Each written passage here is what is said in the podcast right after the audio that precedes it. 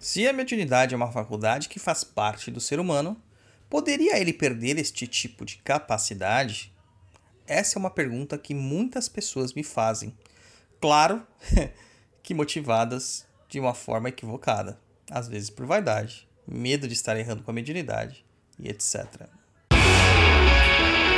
Você está ouvindo.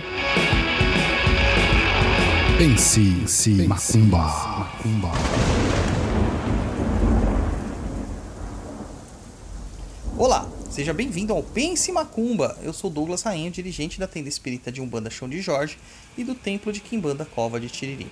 Este programa foi pensado no meio de uma estrada Campos de Ogum enquanto eu estava dirigindo, percebendo que hoje quase ninguém tem tempo de ler textos. Então decidi trazer alguns assuntos já tratados por escrito no blog perdido.co para o formato áudio. E se você quiser conhecer mais do nosso trabalho, nos siga em www.perdido.co ou no instagram.com.br douglasrainho7. Além disso, temos o TikTok e o Instagram do Papo da Inclusão, o melhor e maior podcast de macumbaria do mundo e do plano espiritual também. Neste programa vamos falar sobre o médium perde a sua mediunidade. Vamos lá.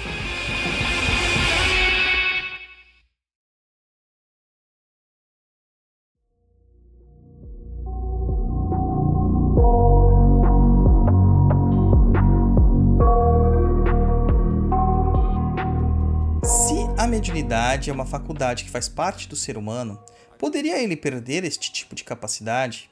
Essa é uma pergunta que muitas pessoas me fazem, claro que pelos motivos errados. Vaidade, medo de estar errando com a mediunidade, personalismo e etc. Claramente aqui devemos entender que tipos de mediunidade estamos falando.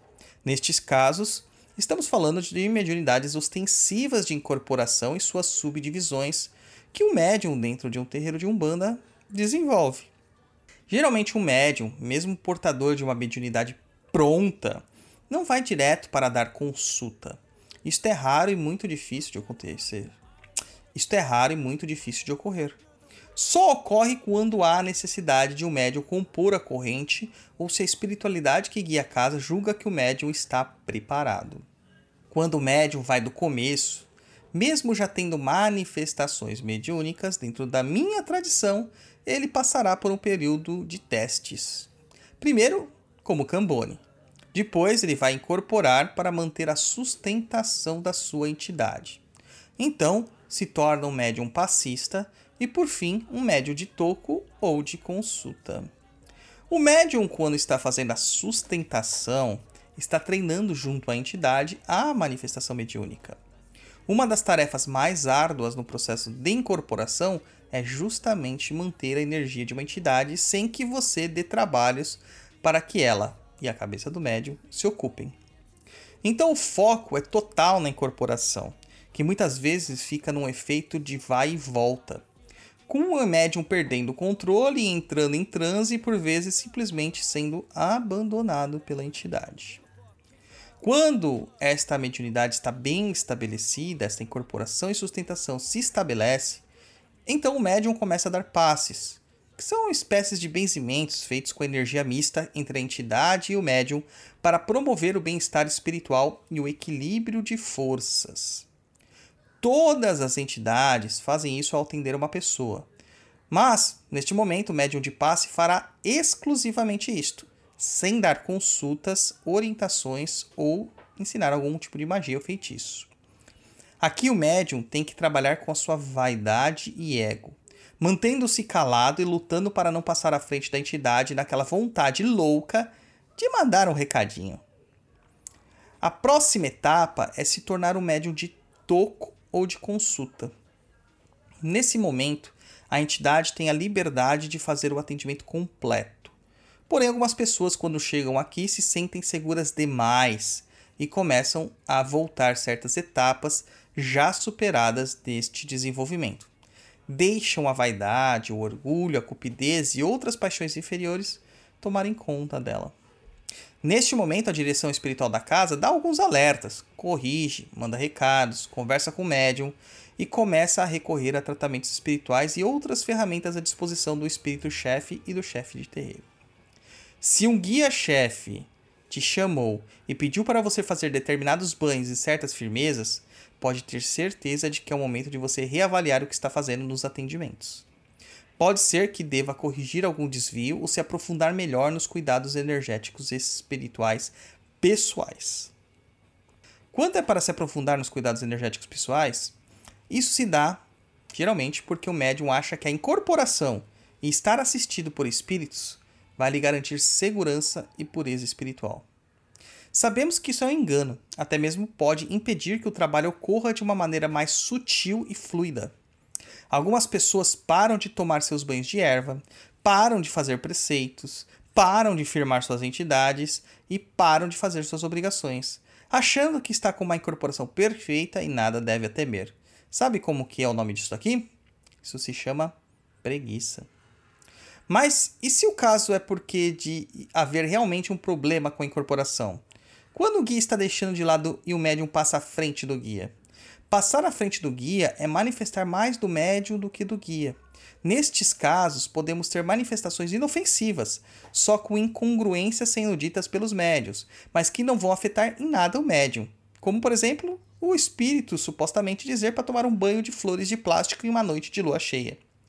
Contudo, existem casos em que a coisa fica séria e o espírito, e aqui vamos colocar espírito entre aspas, né, porque sabemos que não é bem o guia, começa a criar situações constrangedoras, embaraçosas e perigosas.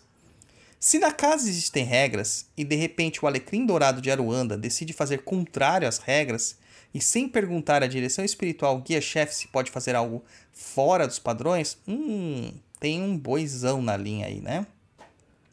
Nestes casos, novamente se orienta, se instrui, chama atenção, tenta de todas as formas trazer a razão para este médium. Mas quando nada disto funciona, se afasta o médium da corrente mediúnica da casa. Ele pode tanto ter sua função alterada temporariamente, enquanto está em tratamento, como se tornar cambone, retornando a dar é, é, sustentação e auxílio às entidades, pode retornar a dar passes, pode retornar para o processo de sustentação da incorporação, ou ele pode ser completamente suspenso das atividades por um período, ficando na assistência ou, na pior das hipóteses, até mesmo proibido de frequentar a casa. Pode parecer chocante não querer que um médium em necessidade venha participar das giras, mas isso se dá por um bom motivo. Mesmo o médium sendo proibido de se manifestar mediunicamente, estando como cambone ou até mesmo na assistência, ele vai dar o seu jeitinho de dizer que pegou um encosto, que a entidade tomou ele e outras coisas que a gente pode considerar aí para que ele dê o seu showzinho particular. Por isso que ele deve ficar o mais longe possível da gira, enquanto são feitos trabalhos espirituais à distância, como tratamentos espirituais dirigidos para o médium, para que ele volte a se reequilibrar. Todavia, existem casos que parecem irreversíveis. Então, dentro das regras de toda casa espiritual, existe a premissa da expulsão da corrente. Raras vezes o expulso continua a frequentar a casa na assistência, apesar de algumas vezes isto ser permitido. Mas eles, muitas vezes por vergonha ou orgulho, acabam se afastando completamente. Mas ainda não respondemos a pergunta que se dá ao nome, né, o título deste artigo. É possível o médium perder a sua mediunidade? Sim é possível.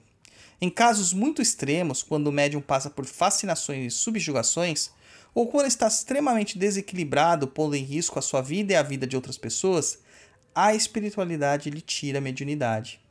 Aquele vazio fica incomodando a pessoa, que muitas vezes muda de vida espiritual, procurando outras religiões que não manifestem a mediunidade.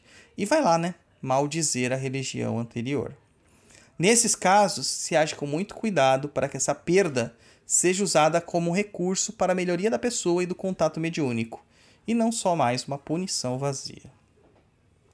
Gostou do nosso conteúdo? Comenta no post do episódio no instagram.com.br douglasrainho7. Nos siga também no Spotify, dando 5 estrelas na avaliação e marcando o sininho para receber nossas notificações. Para quem gosta dos meus pensamentos, me siga no TikTok, Tatazila Apanzo, onde eu falo sobre espiritualidade Kimbanda. E também aproveita para conferir os nossos cursos em perdidoead.com. Saravá e Mucuyu Nozano.